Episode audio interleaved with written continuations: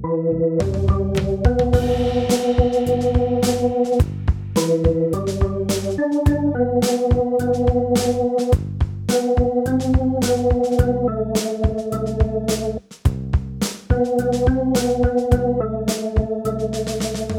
Lieben, heute nehme ich euch wieder zu einem biblischen Text mit.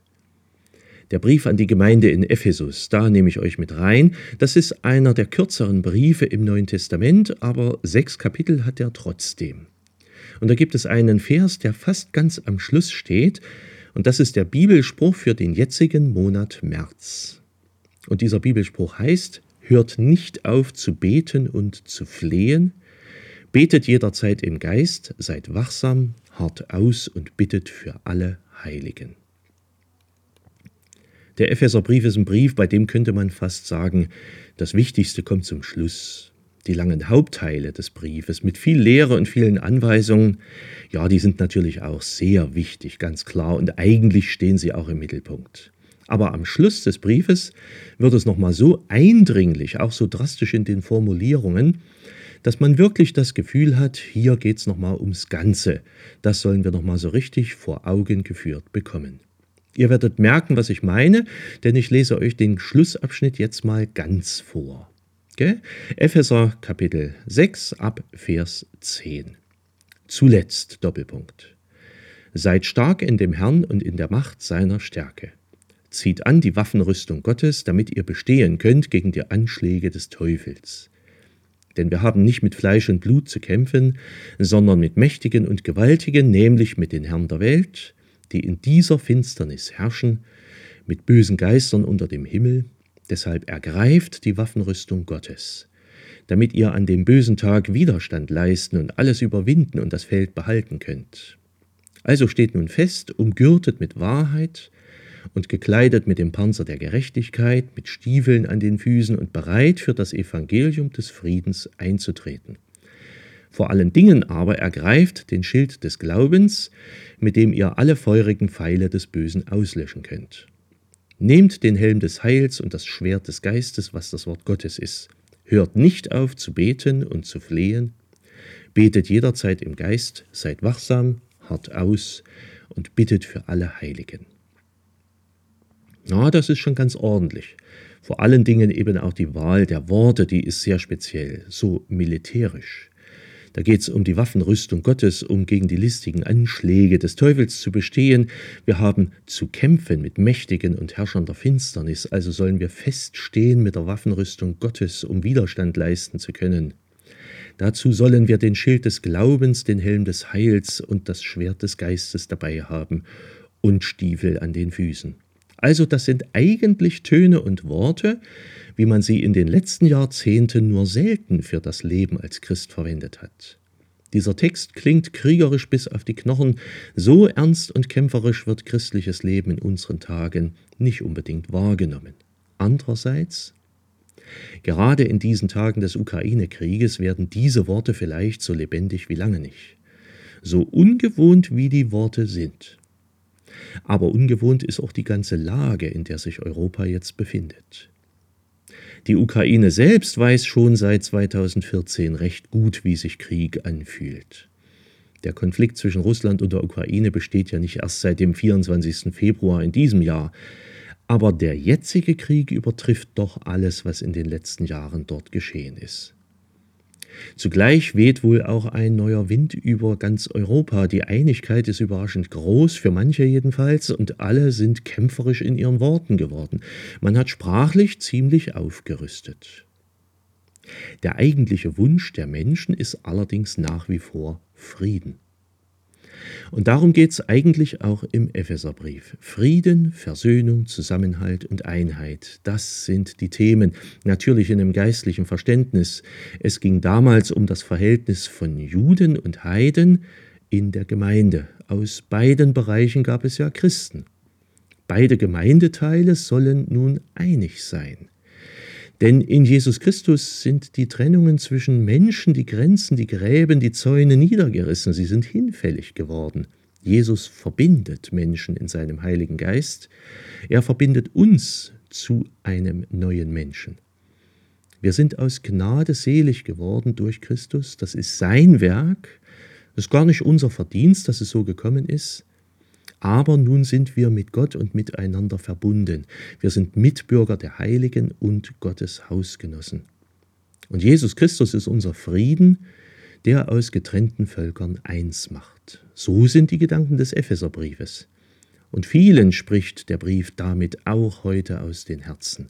Nicht verbale Aufrüstung und Vertiefung der Gräben sind das Anlegen des Briefes, sondern das ganze Gegenteil. Und wie notwendig wäre das heute?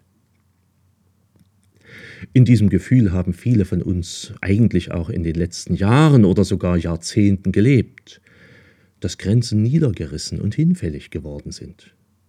Natürlich sind Landesgrenzen nicht dasselbe wie die geistlichen Grenzen im Epheserbrief, aber trotzdem leben wir mit geöffneten Grenzen. Ganz selbstverständlich fahren wir seit vielen Jahren von A nach B, völlig egal wo B liegt, und reisen dabei um die Welt und begegnen Grenzen fast nur noch außerhalb von Europa. Manche fragen sich, warum sie da sind, was ihr Sinn ist und ob man nicht überhaupt auf sie verzichten kann.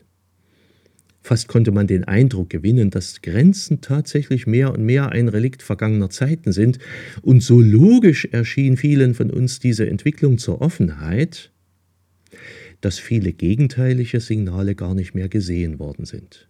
Signale nämlich, die uns angedeutet haben, dass die Welt vielleicht doch nicht so gut ist, wie wir sie gerade haben wollen. Und jetzt?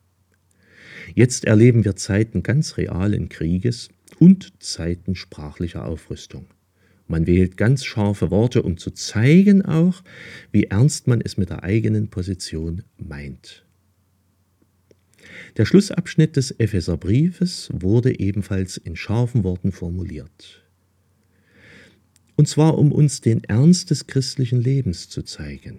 Zwar ist das Evangelium von Jesus Christus ein Evangelium des Friedens, aber trotzdem wird gerade dieses Evangelium des Friedens immer wieder auf Widerstand stoßen. Und der ist ernst zu nehmen. Auch das friedlichste Leben kann ein Leben voller Kampf sein. Das Böse räumt nicht ohne Kampf einfach so das Feld. Wir sollen deshalb die Nachfolge Christi an uns tragen wie eine Rüstung, um gewaffnet zu sein gegen die Anschläge des Teufels und der finsteren Mächte und Gewalten mit geistlichen Waffen ausgerüstet, aber eben mit geistlichen Waffen. Ja, manchmal erschrickt man ja eben wirklich auch davor, wie sich das Böse völlig unvermittelt in unserer Welt Bahn bricht. Manche Menschen erkennt man plötzlich nicht wieder. Der Wahnsinn nimmt ganz plötzlich seinen Lauf und niemand scheint die Kraft zu haben, das aufzuhalten. Man sieht plötzlich, um mit Luther zu sprechen, den altbösen Feind, wie er es plötzlich ganz ernst meint, mit seiner großen Macht und viel List dies seine sehr grausame Rüstung ist. Und eben plötzlich zum Beispiel zwei Länder in den Krieg stürzt, die eigentlich hätten friedlich nebeneinander leben können. Auch manch anderes Lied spricht plötzlich ganz neu zu uns. Es gibt ein Lied, nun ruhen alle Wälder, und da heißt es in der letzten Strophe, Gott, lass euch ruhig schlafen, stell euch die güldenen Waffen ums Bett und seiner Engel Schar. Wie sehr wünschen wir den Menschen in der Ukraine, dass sie ruhig schlafen können. Was wir in diesen Tagen praktisch tun können, das ist eine ganze Menge. Wir können uns an Hilfsaktionen beteiligen und spenden. Wir können inzwischen auch die ankommenden Flüchtlinge mit Güte und offenem Herzen empfangen. Die haben vieles verloren und ihre Familien sind wahrscheinlich dauerhaft zerrissen.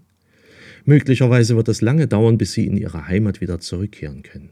Ich hoffe, ehrlich gesagt, rechne ich auch mit ganz viel Hilfsbereitschaft bei uns. Es steht eine Menge Arbeit ins Haus, aber es ist wunderbar zu sehen, wie groß die Hilfsbereitschaft ist. Darüber hinaus sollten wir das tun, was unser Monatsspruch uns nahelegt. Hört nicht auf zu beten und zu flehen. Betet jederzeit im Geist, seid wachsam, hart aus und bittet für alle Heiligen. Und das ist nicht weniger praktisch gemeint als die Unterstützung von Hilfsaktionen. Ja, hören wir mit dem Beten und dem Flehen nicht auf. In dieser schwierigen Zeit, wo sich unvermutet das böse Bahn gebrochen hat, rufen wir die Hilfe eines Stärkeren an, die Hilfe Gottes. dass er uns beharren lässt, dass er uns aushalten lässt, uns dem Bösen widerstehen lässt. Zuvorderst möge er so die Menschen in der Ukraine stärken, aber auch uns, dass wir auch zusammenhalten und uns nicht überwinden lassen vom Bösen. Die Botschaft unseres Heilandes ist eine Botschaft des Friedens und der Versöhnung. Und es wird die Zeit kommen, an dem dieses Evangelium wieder mehr gehört wird und sich letztlich auch durchsetzen und den Sieg behalten wird. Seid alle herzlich gegrüßt, euer Pfarrer Schurig.